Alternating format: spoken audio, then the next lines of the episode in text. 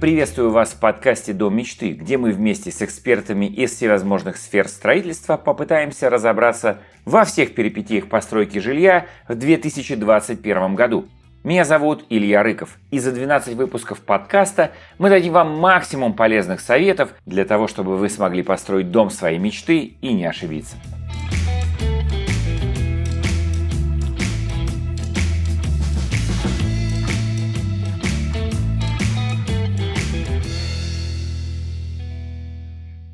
Друзья, у нас сегодня очередной выпуск нашего подкаста. Сегодня мы будем разговаривать о каркасных домах. Очень противоречивая история, потому что изначально у этой технологии есть очень много противников, есть очень много сторонников. Она одна из самых молодых современных технологий строительства, пришла к нам прямо-таки с Дикого Запада, но очень хорошо прижилась у нас в стране. И чтобы нам всесторонне раскрыть проблематику этой технологии, у нас сегодня в гостях Александр Поддубный, а он, между прочим, человек из будущего, а из будущего он потому, что он из Владивостока, а там сейчас уже вечер. Я правильно говорю? Да, верно. И поэтому Александр и весь Владивосток уже точно знают, как прошел этот день. И Александр у нас, между прочим, руководитель э, строительной компании «Альберта», которая специализируется на строительстве каркасных домов. И, соответственно, сейчас будем разбираться, что к чему, откуда что берется. И давайте для начала вообще вот ответим на такой вопрос, что такое каркасный дом? Ну вот, если кто-то не знает, будем сейчас ему рассказывать. На правах человека из будущего я скажу, что день этот закончился хорошо, поэтому можно не волноваться тому, кто будет слушать там сейчас или в будущем времени. Хороший день, замечательная неделя рабочая закончилась, она была продуктивная и в части строительства хороших энергоэффективных домов. Она у нас она закончилась, у вас это будет уже через несколько часов. Через 7 часов, да, у нас тут так получается, 7 часов разница. Вот, что такое дом, что такое каркасный дом? Это как бы э, масло масляное не было, это технология будущего. То есть э, когда-то, когда-то в старину ну, люди делали из камней, складывали в кучи, где-то в пещерах ютились, потом людей становилось больше, им приходилось строить какие-то жилища. Они выбирали материалы, из чего строить. Это деревья, растущие рядом. Они складывали друг на друга деревья. В итоге были щели, они это все герметизировали. И в какой-то момент они поняли, что столько дерева для удержания крыши не нужно. Это излишнее, мощный получается. И не самый теплый элемент это вот дерево. И они подумали, что можно сделать каркас из какого-то материала, каркасный дом. А это не обязательно деревянный каркас, он может быть и металлический в принципе. Да из любого, хоть из углепластика это может быть. Просто дерево более доступный материал. Они придумали, что можно сделать каркас, который будет нести нагрузки кровли, защиты от осадков, от э, невзгоды. А между стойками каркаса, они их называли стойки, между палочками вертикальными, уложить утеплитель. Вот, собственно, это и вся каркасная технология. То есть это а, дом, состоящий из утеплителя, но со скелетом в виде каркаса из какого-то материала. Значит, основа любого каркасного дома – это силовая конструкция, скелет, заполненный чем-то. Хорошо, а, значит, тогда давайте сразу определим, какие этапы постройки а, существуют в каркасном доме. Ну, понятно, что сначала фундамент, а что дальше? Фундамент, конечно, это отдельная тема, можно было бы на ней остановиться. А, многие по... У нас в России почему-то сложилось мнение, что в связи с тем, что каркасный дом, он легче сам по себе, вес его с конструкцией всей... Кровли-то одинаковая весит, а вот стены весят э, меньше, чем у того же каменного дома что возможно использовать на свайных фундаментах. Да, я думаю, что эти фундаменты можно применять, но в каких-то отдельных регионах и для какого-то вида построек, в том числе и хозяйственных. Если вы строите большой дом, то у вас должен быть тяжелый фундамент, то есть та основа, которая э, удерживает весь дом, целостности, не деформируясь сама, не разрушаясь, и, соответственно, дом, стоящий на ней, тоже будет целый. Но если фундамент у нас готов, какой-то фундамент, допустим, это плита утепленная, желательно это должен быть умный фундамент, теплый, утепленный, современный фундамент, а не просто кусок бетона, вылитый на землю, как часто у нас в целях экономии строители предлагают, давайте мы вам плиту зальем. Что такое плита? Да, давайте, это дорого, это недорого, потому что это кусок бетона. Если положить туда утеплитель под низ, все сделать по уму, в том числе и теплые полы отопления, и провести все коммуникации, это будет недешево, но оно того стоит. Допустим, у нас фундамент уже есть. Что, э, как дальше происходит само строительство? Что видит заказчик и что видит строитель? Что делает строитель?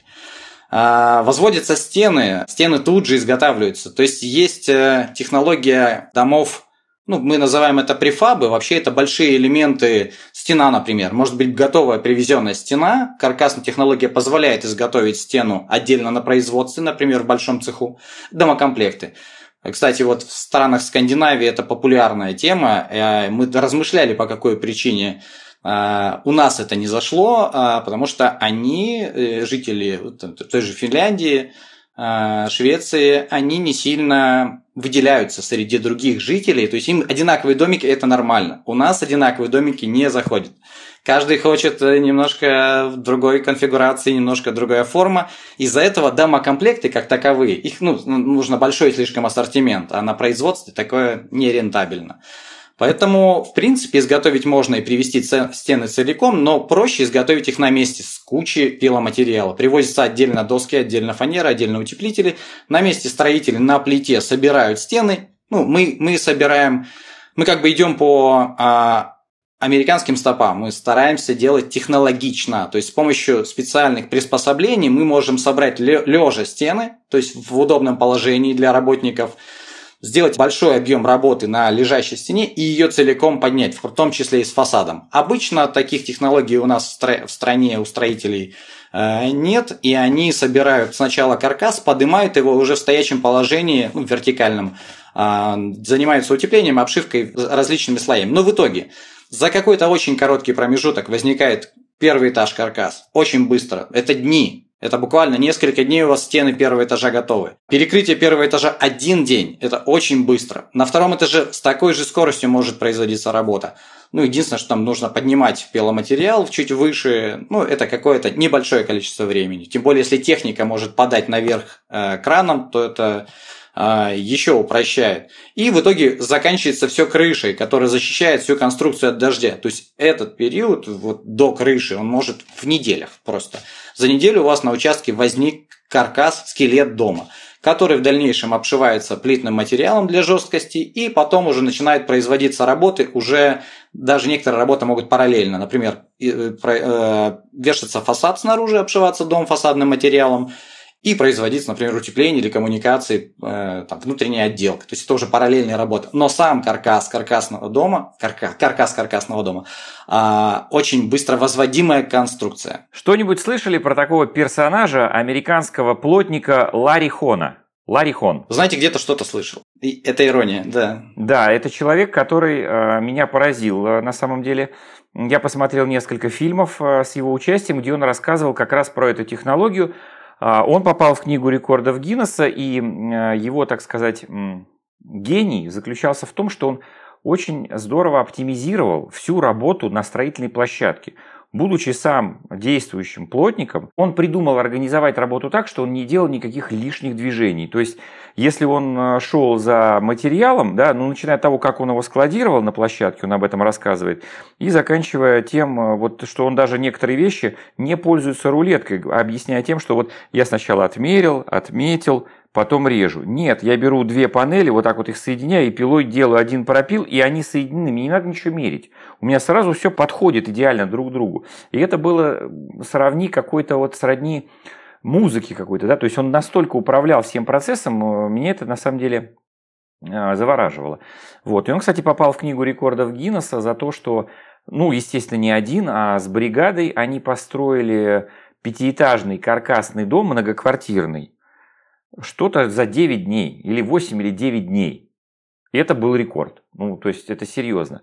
Вот, в связи с чем а, у меня вот такой вопрос. Очень много людей ругают каркасную технологию, но аргументируя тем, что, дескать, ну это что-то такое ненадежное, недолговечное, и вообще это дешевый сегмент для, так сказать, среднего класса, которому лишь бы побыстрее да подешевле. Вот такое мнение есть. А, мнение а, имеет место быть, и, кстати, это так думает очень много, подавляющее большинство потенциальных заказчиков. Это, к сожалению, так. В России это так. Почему оно сложилось, если задуматься? А, потому что действительно, да, у нас есть сказка про трех поросят, у которых э, был соломенный дом, дом из дерева, и был кирпичный дом, и волк все-таки не, не смог прорваться сквозь толстую, мощную кирпичную стену. Все-таки это защита. Где-то это на подсознании, наверное, у людей живет. Ну, у поросят было, наверное, не очень хорошо с сопроматом, поэтому они как, как могли по поросячьи построили. Они же поросята, да. То есть, что там копытцами да пятачками можно сделать? Максимум это вырыть где-нибудь норку, не знаю. Гнездо даже не построишь. Но они построили дома, тем не менее. Ну, это же сказка, да. Вот. Но, тем не менее, это все-таки укоренилось, и вот есть в России есть определенная проблема. Стереотипы, назовем его так. Да. Но, кстати, вот последнее время, почему у нас очень популярный Инстаграм, а, он больше, наверное, популярен для строителей. Мы много выкладываем лайфхаков, как по-английски, да, то есть каких-то вещей, которые интересны строителям, они находят для себя что-то интересное. Но все больше и больше потенциальных заказчиков. Они вникают в суть вещей, как это работать должно. И они начинают а, оборачиваться вокруг и смотреть, а что предлагают им строители местного уровня. И тогда, уже вникая в то, что а это не очень качественно, зачастую а, этот сегмент действительно считается дешевым, а я бы не считал дешевым этот сегмент. То есть, что каменный дом, что каркасный дом – это примерно одна цена. Это не дешевле, это не в разы дешевле. Качественный каркасный дом стоит столько же, сколько и качественный каменный дом. Но по какой-то причине а, люди думают иначе, а, э, ну, понятно по какой, вернее, причине.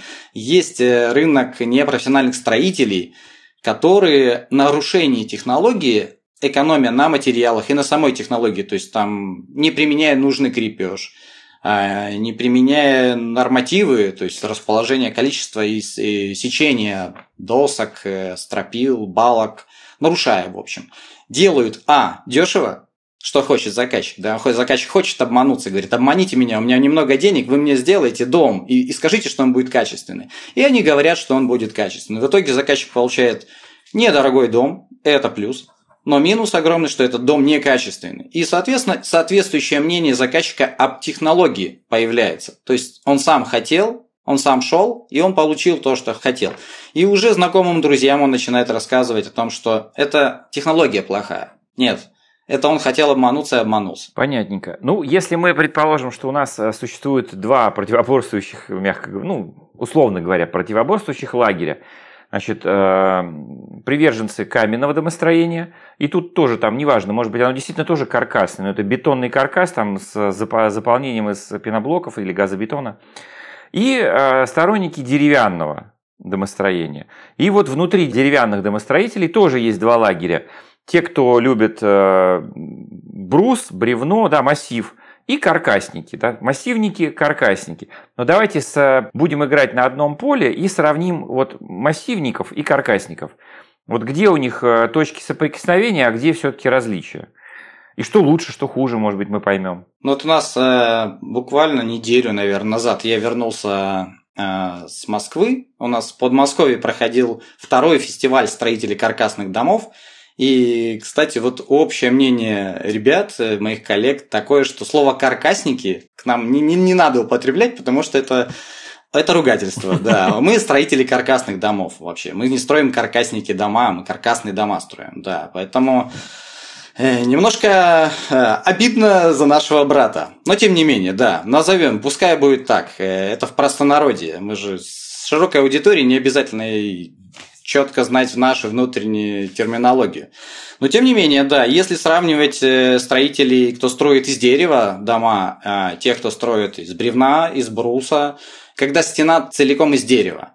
И то же самое, но только частично дерево, частично утеплитель.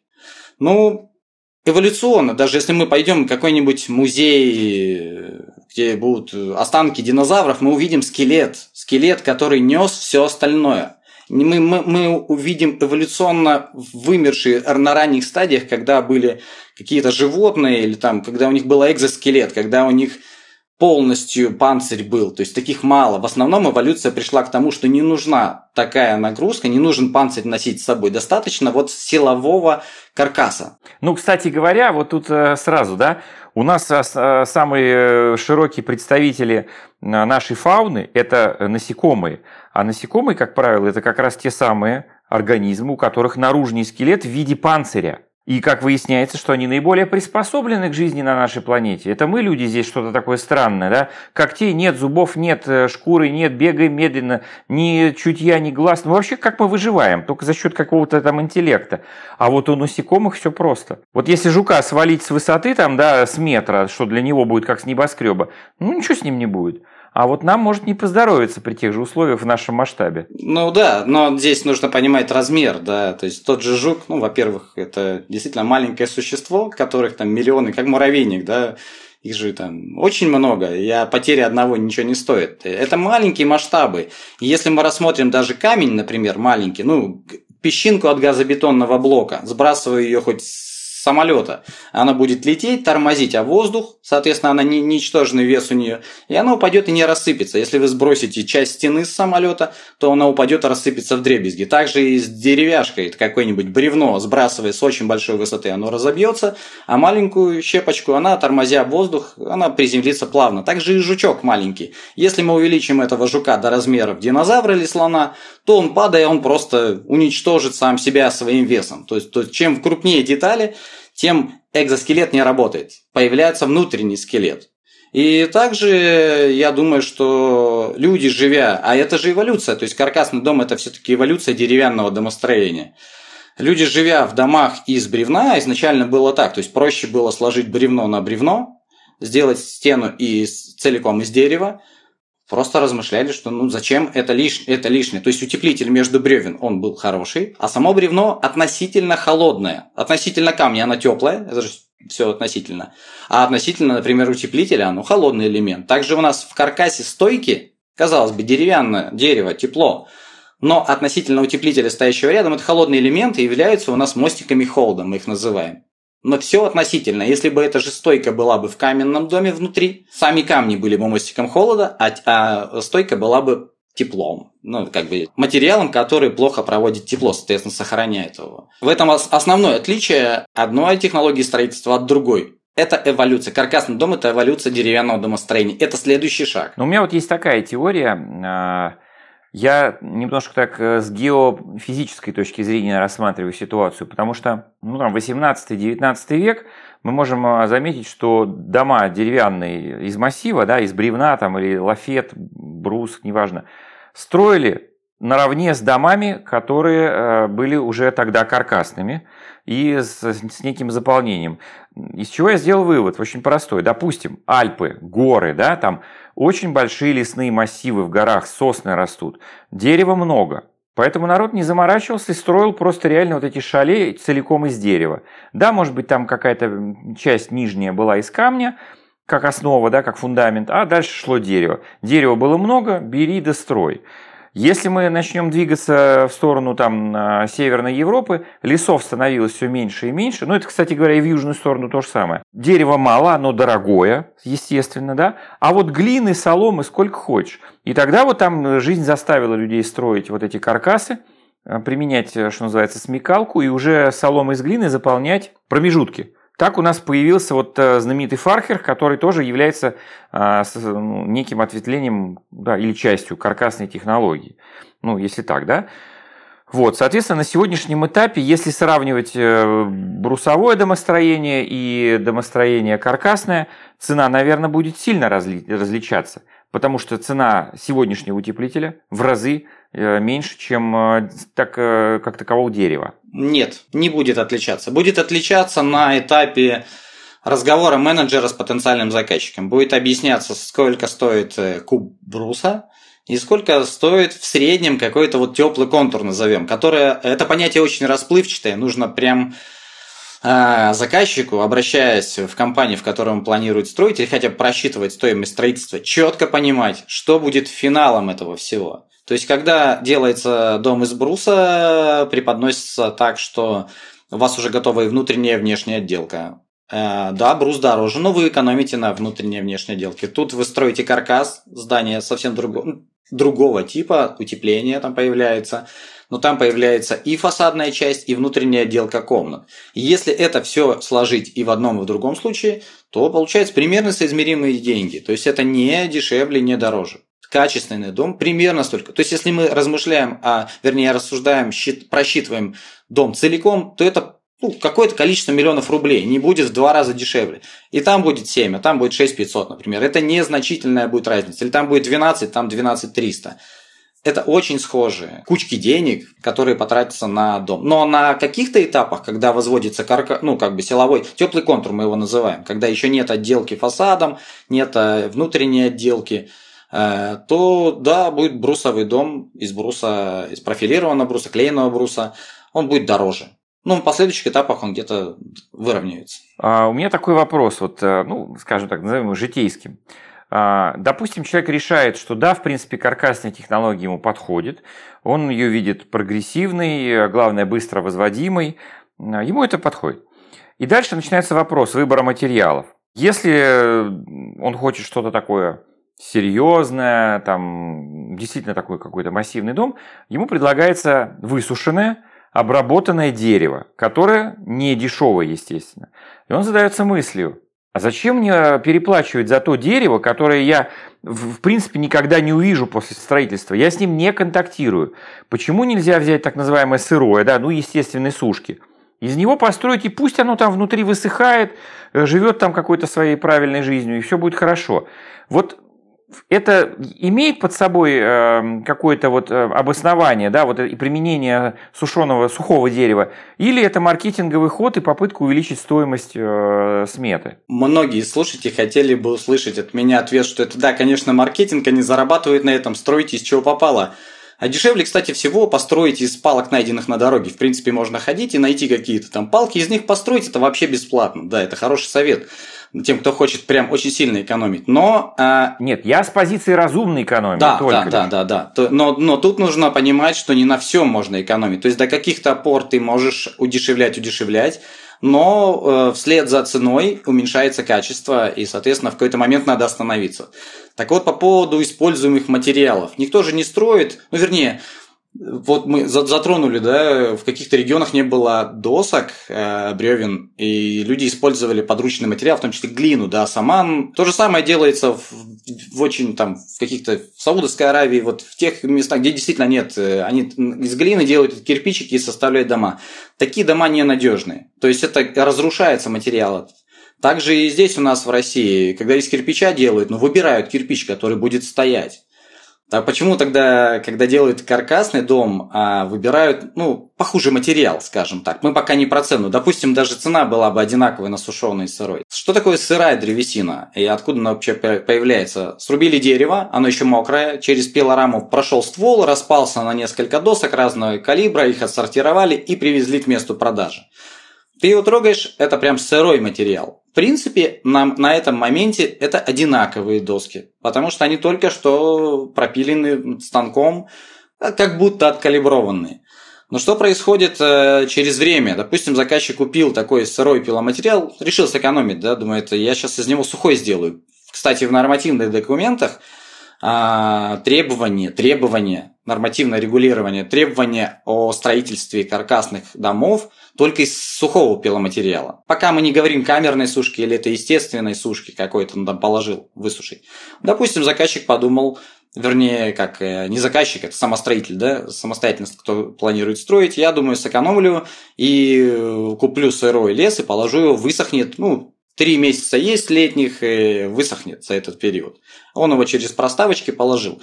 Главная проблема заключается в том, что а, деревья разные, все, каждое дерево уникально. Где-то оно росло этой стороной к северу, где-то склон был, немножко кривой ствол. Напилили, вроде все ровно. Когда начинает усыхать дерево, оно неравномерно высыхает. И в итоге э, через 2-3 месяца заказчик смотрит на эту кучу высохшего пиломатериала, но он весь кривой. Причем, а, если замерить доски между собой, то у них может отличаться ну, до сантиметра. То есть мы видели и часто, вот мы, мы начинали работать с сырым пиломатериалом, мы, мы это проходили, честно скажу, мы каюсь, но с чего-то надо было начинать, да.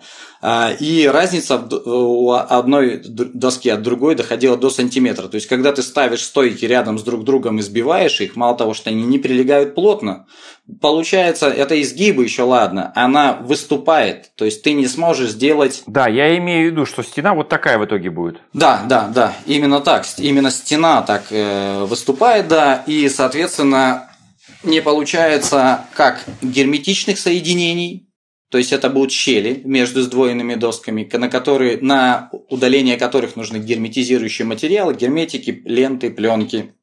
И то не будет надежно. Так и еще и дополнительные деньги придется заплатить А за отделочные материалы и за работу по отделке, по устранению этих недостатков. И оно того не стоит. И в итоге получается, что э, заказчик, человек, который так построил, он на одном этапе сэкономил, на другом переплатил за исправление этих недостатков, но не исправил их полностью. В итоге он получает дом, ну, примерно за те же деньги, что из сухого пиломатериала, но меньшего качества. И вот тут дилемма такая. А если бы он знал заранее, что он получит, он выбрал бы сырой пиломатериал? Нет, не выбрал, я вас уверяю. Ну, может быть, тогда нет смысла так мучиться. Зачем?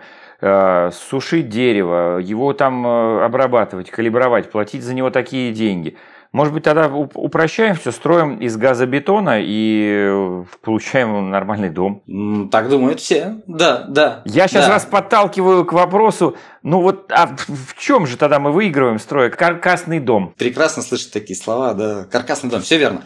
А, в чем выигрываем? Ну, энергоэффективность. Это ценностное выражение, сколько человек может... Э, ну, все мы стараемся экономить. Мы идем в магазины, где скидки, покупаем где-то дешево, э, с какими-то едем на заправки, в которых э, проверено топливо и недорогое. Э, дорого легко купить, ты просто плати деньги, но мы экономим. Мы экономим, ставим счетчики на воду, мы экономим, чтобы наших средств хватило на больше благ в жизни. Легко растратить быстро деньги, легко купить дорогие вещи, а хотелось бы растянуть на побольше. То же самое и с расходами на содержание нашего жилья. И мы можем, в принципе, и в шалаше жить. Ну, просто холодно. Ну, жечь костер, например, каждый день. Неудобно. Ну, правда, одежда будет пахнуть. Неудобно, да. Ну, дождь иногда слякать. То есть мы стремимся к какому-то комфорту. И ключевое слово здесь, чтобы это было недорого. А тут уже появляется вопрос, а сколько мы тратим на содержание этого жилья, в том числе отопление и освещение и даже что угодно. В основном отопление, потому что это все-таки защита от внешней среды, которая агрессивна к нам. Она холодная зимой, летом слишком жарко, э, ветра, дожди, снега. Поэтому вот содержание жилья немаловажно, стоимость содержания. И, соответственно, так как у нас северная страна, очень много средств тратится на отопление – если дом построить просто из камня, почему газобетон? Это может быть просто камень, кирпич, да что угодно. Газобетон в том числе это тот же камень, просто с пузырьками воздуха. У каждого материала есть теплопроводность, и это все расчетные величины. Вы можете полностью собрать теоретически, сколько ваша стена будет пропускать сквозь себя тепла. Откуда теплопотери появляются? Это лишь просто через конструкцию, через окна, через открытые двери, через закрытые двери, через стены, через крышу. Ваш дом теряет постепенно тепло, ну либо холод летом, если кондиционировано. И получается, каждая конструкция пропускает через себя это тепло. Вы, вы собственно, а, а, нагреванием а, жидкости в радиаторах, ну, в батареях, вы восполняете лишь. И отсюда, кстати, вопрос, а сколько человек, живя в газобетоне, платит за отопление, сколько в каркасном доме. Вот. И я вас уверяю, что это очень разные цифры. Это очень разные цифры. Я объясню по какой причине. Каркасный дом – это очень гермит... Ну, про... мы, мы говорим только про правильные дома. То есть про правильный каменный дом, про правильный каркас. Мы не рассматриваем э, творения людей, которые не имеют отношения к качественному строительству только профессионалов, только качественное строение. Вот. И э, технологически у каркасного дома он эволюционно новее. Он, он как спортивная одежда. У него есть разные слои, которые отвечают за разное. Есть ветрозащита, за отвечающая, ну, как спортивная одежда. Действительно, у вас есть ветровка, есть флисовая кофта внутри, там есть термобелье, которое отводит влагу. В каркасном доме то же самое. Есть пара, слой контроля пара, который отвечает чтобы конструкция, за то, чтобы конструкция не наполнялась паром. Почему не наполнялась? Во-первых, э, вода всегда вредит любой конструкции, если она находится в конструкции и замерзает. Будет разрушение камня, будет намокание утеплителя, утеплитель перестает плохо работать. И если продувается конструкция, нет э, слоя ветрозащиты, не проклеен, не загерметизирован, то конструкция просто тепло выдувается. То есть она не работает так, как задумывалась. Но если все сделано качественно, то каждый слой работы в купе дают очень хорошую защиту э, от внешней среды, от, от сохран... среды, да, сохранение тепла. Получается некий термос, который мы, я думаю, остановимся на моментах вентиляции – должен, э, в связи с тем, что он очень сильно сохраняет тепло, ему нужна как вентиляция, э, как следствие нужна вентиляция. А в каменном доме немножко иначе. В каменные стены, ну, во-первых, чтобы собрать даже 150 мм минвата, мы, мы, мы, мы же спим зимой, если холодно, под одеялом. Это всего там 5 сантиметров, ну, неважно, синтепона или какого-то там. В нашем случае это минераловатный утеплитель, но суть та же, воздух сохраняет тепло. А, вот этот утеплитель, он лишь притормаживает движение воздуха, конвекцию воздуха. Он его останавливает, и воздух плохо передает тепло, и поэтому получается, что под одеялом вам тепло. А теперь представьте, ну мы даже в походы ходим, вам всего там ну, 3-5 сантиметров в спальном мешке, а он до минус 35, мы спим там зимой в палатках, в этих спальных мешках. А представьте 150 миллиметров, 15 сантиметров утеплителя, и этот утеплитель окутал весь дом. Это очень теплый дом. У газобетона тоже есть теплопроводность. И да, если вы соберете стену какой-то там толщины определенной, ну это уже не 60 сантиметров, а там больше, там 80 или какие-то метры, это расчетная величина, нужно посмотреть по таблице. Нет слоя контроля пара, и, соответственно, весь э, в процессе жизнедеятельности человек э, белье сохнет в помещениях, человек выдыхает воздух э, с водой. Мы пьем воду и выдыхаем его через легкие эту воду, влагу. Она висит в воздухе. То есть влажность при нахождении человека в замкнутом помещении влажность повышается. Этой влажности нужно куда-то деваться. Влага в газообразном состоянии всегда движется в двух направлениях. Часто это, кстати, могут быть это разные направления. Она движется туда, где суши, где ее меньше. Это закон так, по сообщающимся сосудам, по сути, как вода разливается. Да? И э, там, где холоднее. То есть на холодных, почему э, бутылку с лимонадом доставая из холодильника, на ней появляется влага. То же самое и стены. Стены это холоднее элемент, чем тот же стол. Они просто контактируют с улицей. Они, через них выходит тепло. И влага, производимая людьми э, в процессе сушки, в общем, внутри помещений, она оседает на стене. Мы не видим этого, не видим капелек, потому что стена впитывает в себя эту влагу. И день за днем эта влага впитывается внутрь стены и доходит до какого-то момента, где есть э, точка замерзания, где ноль. Ну, относительно ноль. То есть мы не говорим там, при разной влажности, она выпадет чуть раньше в виде капелек.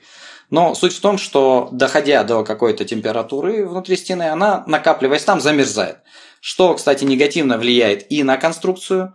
Камень, э, что бетон, что любой камень, если он намокает и замерзает, у него есть цикл заморозки-разморозки. У любого бетонного основания.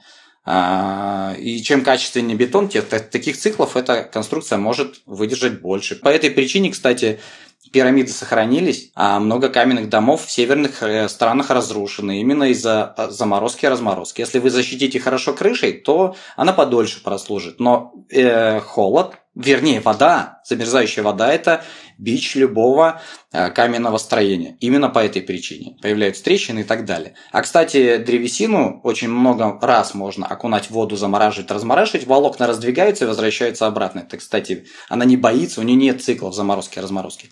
Так вот, э, эта влага, заходя в стены, Соответственно, намокают, намокают эти стены, они подвергаются постепенному разрушению. Ну и стены остаются холодные. Получается, что... Более теплопроводные, естественно, да, и все тепло, которое мы накапливаем, идет на подогрев этой стены. Да, да, да, да. Потому эффективность меняется, да, я понял. Эффективность меняется, но есть еще особенности такие, как эта же влага начинает, она в виде воды не особо разрушает стену, то есть ну, ей ну, только замерзнуть нужно, чтобы разрушить какие-то принести. Но она тянет, она тянет тепло. тепло, ладно. А, а эта влага, не успевая высохнуть, ну, весна же постепенно начинается, такой оттепель, эта влага начинает оттаивать там. Вы видели когда-нибудь в квартирах а, углы в грибке? Конечно. Ну вот э, промерзающие. Это вот как раз то самое, а американцы называют это сборка для хранения влаги. Ну, это такая терминология такая. То есть эта, влаг, эта сборка способна держать воду в себе со всеми вытекающими последствиями, где вода и появление повышенной температуры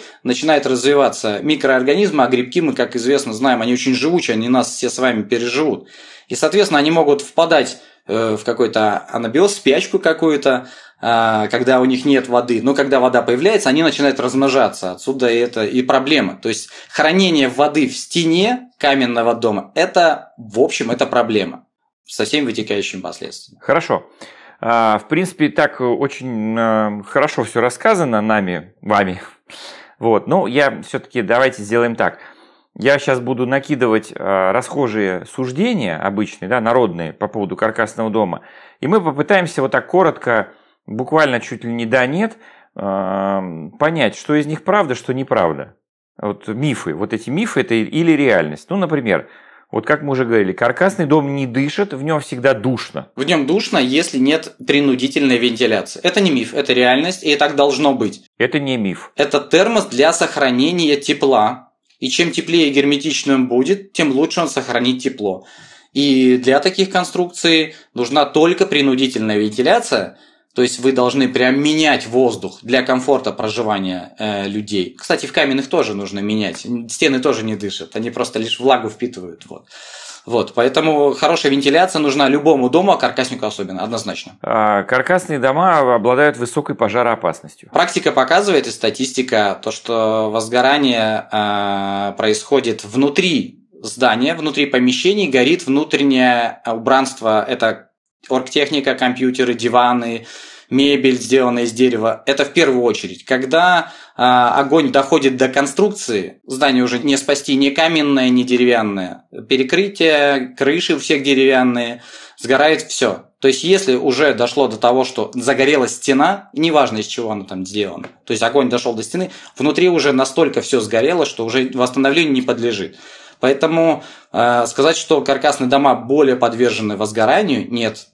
Пожар возникает внутри помещения, и его там нужно э, локализовать и с ним бороться. В силу своей э, конструктивной особенности каркасные дома, да, они ну, в большей части пустотелые, да, все стены пустотелые, ну, условно пустотелые. То есть я говорю о том, что используя эту технологию, мы лишаемся возможности Э, вбить какой-то гвоздь, дюбель, что-то повесить. И нам надо что-то придумывать, как-то вот усиливаться в этом смысле. Мы же не можем в утеплитель гвоздь загнать. Ну, конечно, нет. В чем отличие американского подхода и нашего в 2021 году? Американцы делают очень подробные проекты, они работают с заказчиками, и заказчик уже изначально озвучивает, где какие навесные вещи будут у него висеть на стенах. Это шкафы, кухня, и там в, туалете какие-то каби, кабинки, что-то, какие-то шкафчики будут висеть. Делаются специальные закладные. То есть это все несложно, это все очень легко, и делаются настолько крепкие закладные, то есть гвоздь закрученный в дерево, в эту закладную. Хоть спортивный уголок удерживать. Но это нужно, об этом нужно задуматься заранее. Конечно, если вы будете крутить просто в гипсокартон, ну, это ненадежно. Может быть, в этом смысле тогда обязательно использование ОСП или фанеры по всему периметру внутреннему? Нет, не, в этом нет необходимости совершенно. Нужно просто на начальном этапе проектирования побольше подумать, побольше уделить этому времени. А, кстати, проблема вот э, озвученных о, о том, что мы говорили по газобетонным домам, там это проблема проблем. Там вы закладную никакую не можете положить. То есть проблема крепления в газобетонную стену – это очень большая проблема. Это какие-то химические анкера и что-то подобное, какие-то очень сложные конструкции, которые сильно-то и не держат. Он начинает крошиться, и удержоспособность маленькая. А в деревянной вы, не говоря уже то, что вы в стойке, в принципе, можете вкрутить какую-то конструкцию, даже без закладной. Поэтому в этом плане даже поудобнее. Утеплитель при всех его плюсах обладает одним очень серьезным минусом – он со временем, если уж не разрушается, да, вот просто вот э, как нестабильное химическое соединение, то он просто начинает оседать. И в стене получаются вот такие мосты холода, пустоты, да, то есть он такой пум и осел вниз. Вот так народ думает. Народ э, правильно думает, потому что действительно очень много некачественных домов строится у нас. Утеплитель может, а мы говорим только про качественный материал. Если утеплитель качественный, то есть у него не распалась химическая там, структура, у него связи остались, там клеевые, то есть он сохранил свою форму, он может осесть только в одном случае, когда он стал тяжелее, что-то на него давило. А что может давить? Это вода. Если вы не загерметизировали слой контроля пара, это пароизоляция, не сделали качественно, у вас постоянное поступление пара в зимний период в стену, утеплитель становится тяжелее, и под собственным весом он, естественно, проседает, налейте в него там чайник воды, он станет тяжелее и просто просяет. А когда высохнет, он не сможет подняться. Поэтому э, слою контроля пары нужно уделять очень повышенное прям внимание в каркасных, энергоэффективных каркасных домах. Ну, э, утеплитель сам по себе, да, не экологичен. То есть э, человек обрекает себя на то, чтобы жить в каком-то вот таком вот неэкологичном доме. Нет, это миф, потому что что такое экологичность? То есть это мы взяли с природы э, материал, либо не взяли с природы. Э, утеплитель делается не из нефти. Это не химическое, это вернее, это химическая формула, конечно, но это, это в основном это базальтовые породы, это минералы, базальт либо кварц. Там вопрос не, небольшие изменения, ну, вернее, наверное, большие, но для обывателя это очень похожие внешне, но одни волокна кварцевые со стеклянной трубочки очень маленькие можно растянуть в длинные, получается такой вот как э, гибкий утеплитель. И либо очень короткие трубочки, это базальтовых пород, он такой более хрупкий. Но и тот, и тот утеплитель – это природные материалы. Э, они очень экологичны. Вопрос э, в том, что если оставить его открытым, ну, например, положить на диван, да, и прыгать по нему, то маленькие частицы вылетают в воздух, и так как они невесом, невесомые или облаком могут находиться в облаке. И человек, дыша этим облаком, соответственно, ничего хорошего не приведет. Плохо будет человек, будет кашлять, скажу так. Но это потом выйдет. Все-таки минерал. Это маленькие кусочки, это не, не что-то там радиоактивное. А, но э, это не происходит в качественных домах каркасных из-за как раз хорошей проклейки пароизоляции внутри. То есть у вас контакта с утеплителем быть не должно. А еще такой ну, миф или реальность что каркасные дома это такой, ну, если уж не дешевый совсем, то средний сегмент. И какой-нибудь представительский, представительный особняк из такого материала никто не строит. Есть э, ряд компаний, моих партнеров, друзей, коллег, которые э, развенчивают этот миф, но тяжело. Тяжело им приходится, конечно, да, стереотипы они есть, э, но мы с ними боремся, да, боремся. Каркасный дом – это дом современного человека современного думающего, мыслящего, который может анализировать, способен это делать, и который, ну, которых, наверное, хочет этим похвастаться, о том, что смотрите, как я-то не просто плыву по течению, я разумный человек. И вот как раз э, вот фишек каркасного дома, чем похвастаться, а есть чем похвастаться, поверьте мне, их предостаточно. А в других технологиях, ну, это просто камни, и можно просто поулыбаться, что это. Это просто камень. Шикарно. Тогда вот э, еще таких два вопроса. Э, какой срок службы каркасного дома? Насколько он рассчитан? И, кстати, тоже один из э, проблемных вопросов. Да, если говорить про качественно построенный по технологии, вопрос герметизации, мы опять скатываемся к вопросу герметичности. Разрушение происходит водой. Вода – главный враг любого дома, любой конструкции. Если качественно все это сделано, с качественных материалов и качественно э, в части рабочей силы, хорошими специалистами, то срок службы каркасного дома 70-100 лет. То есть это прям вот жизнь человека целиком, еще и детей, и отчасти внуков, кто хочет в нем жить. Но за этот период вы, у вас появляется возможность жить в теплом, хорошем, комфортном доме, естественно, да, но вы можете его модернизировать со временем. Вы можете снести, вынести всю стену и сделать витражи. То есть это легкая конструкция, которая легко поддается каким-то ремонтам капитальным либо текущим.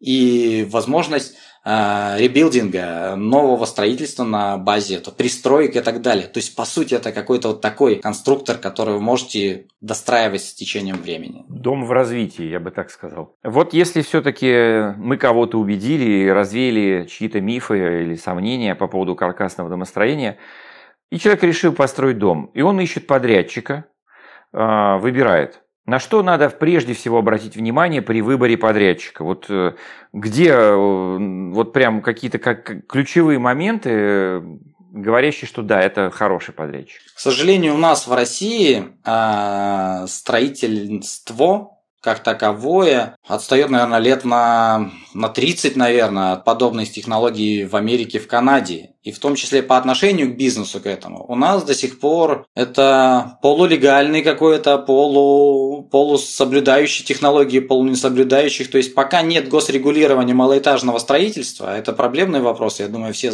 кто слышит, слушает эту запись, знают об этой проблеме.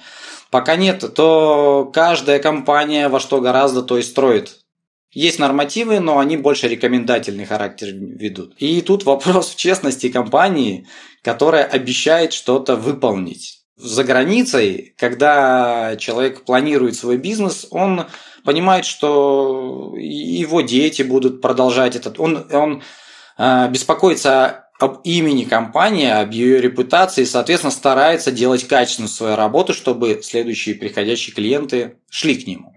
У нас не обязательно можно строить как хочешь, э, потом переназвать компанию с подобным именем, даже просто с таким же названием назваться другим ИНН и так далее, и дальше продолжать строиться, обманывать слишком много людей. И нет э, такого регулирования, как в Америке. Кто-то пойдет в суд, а кто-то не пойдет, кто-то там недочеты большие, небольшие.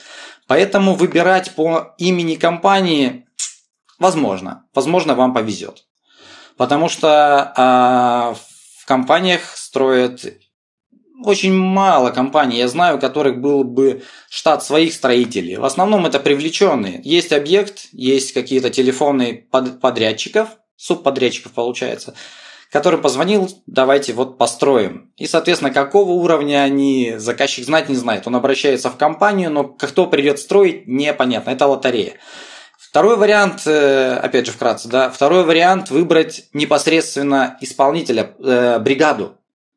Это тоже вариант, неплохой, кстати, вариант. Э, тут больше возможности выбрать э, непосредственно, кто будет строить. Знает он, не знает, вы с ним даже пообщаетесь. А, ну, третий вариант построить самому я убираю. Да.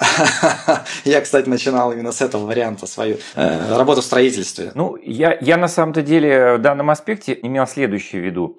Предположим, вот э, прихожу я в какую-то строительную компанию и говорю, хочу каркасный дом. А, есть проект, есть какое-то видение, понимание. Ну, хочу, естественно, как любой нормальный человек, здоровую экономию, да, нормальную, здоровую экономию. И вот если компания говорит, например, строить надо только на УШП, утепленной шведской плите. Все эти э, сваи, все это ненадежно, мы, мы с этим не связываемся. Дальше. Строить нужно только из сухого дерева, потому что все остальное может повести. Что это за дерево, как оно себя поведет в дальнейшем, мы не знаем. Возникнут щели, мосты холода, нарушение силовой конструкции. Мы так делать не будем. Вот. Ну и далее по списку. Да? Вот, вот я вот об этих пунктах имел в виду. Вот э, есть такой какой-то перечень обязательных условий? Этот перечень условий прописан в э, СП «Свод правил по строительству каркасных домов».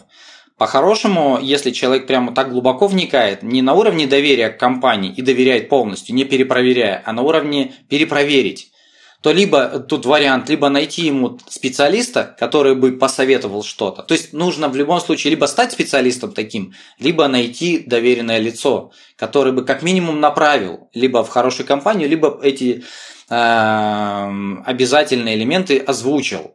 Либо самому действительно разобраться, взять, почитать, это тоже не так уж сложно. Но, наверное, проще кому-то, кого-то найти из знакомых. То есть, придя в компанию и слушать, ну, Понимаете, э, это же психология. Мы все общаемся с друг с другом, с вами общаемся. Мы же задействуем разные нейронные связи в голове другого человека, улыбаясь, например, кивая, импонируя да, кому-то.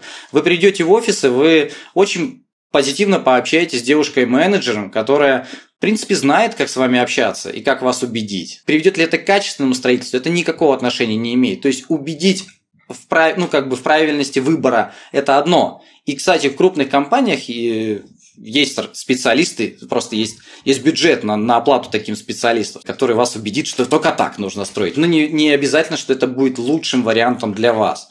Поэтому я бы, наверное, доверился бы либо знакомым, кто уже связался с подобными вещами, я бы э, промониторил бы всех, кто из моих друзей, друзья друзей, кто как-то был с этим связан, э, чтобы они хотя бы отозвались на о минусах, с чем они столкнулись. И уже зная эти минусы, я бы обращался в компании и выбирал бы между ними. Но опять это лотерея. К сожалению, гарантировать, пока нет государственного регулирования в малоэтажном строительстве, гарантировать ничего нельзя. Понятно. Ну что ж, я думаю, что при всех э, минусах есть и безусловные плюсы, и мы а, сегодня объективно раскрыли э, вопросы, проблематику каркасного домостроения.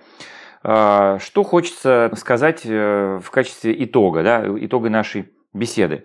А, каркасная технология домостроения – это современная, эволюционировавшая технология, да, которая идет к нам вот из, испокон века, то есть с того момента, когда люди стали вообще задумываться о жилище. Мне, кстати, такая шутка однажды была, а, такой, ну, типа, да, шутку. Записали шутку для ТикТока, когда меня спросили, говорят, а что вот каркасная технология, как она появилась? Я говорю, ну как, очень просто. Где-то когда-то в пещерном мире а, выгнали человека из пещеры, да, там у него жена сварливая была, что-то там они не поделили какую-то кость. Она его выгнала, он вышел на улицу, смотрит, а пещеры-то все заняты.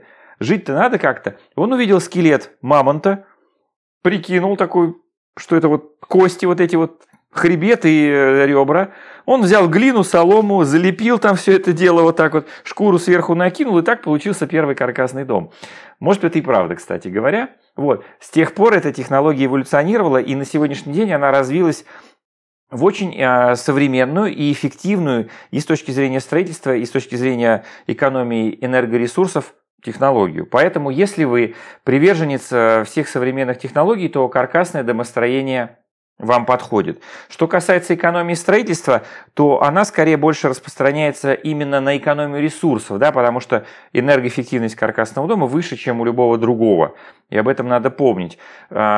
Удастся ли сэкономить на моменте строительства? Не, не уверены. Никто не уверен, потому что хороший дом дешево не стоит. И по стоимости он сопоставим а, с любым другим домом, будь то СИП или каменное какое-то домостроение, кирпич, э, блок, неважно.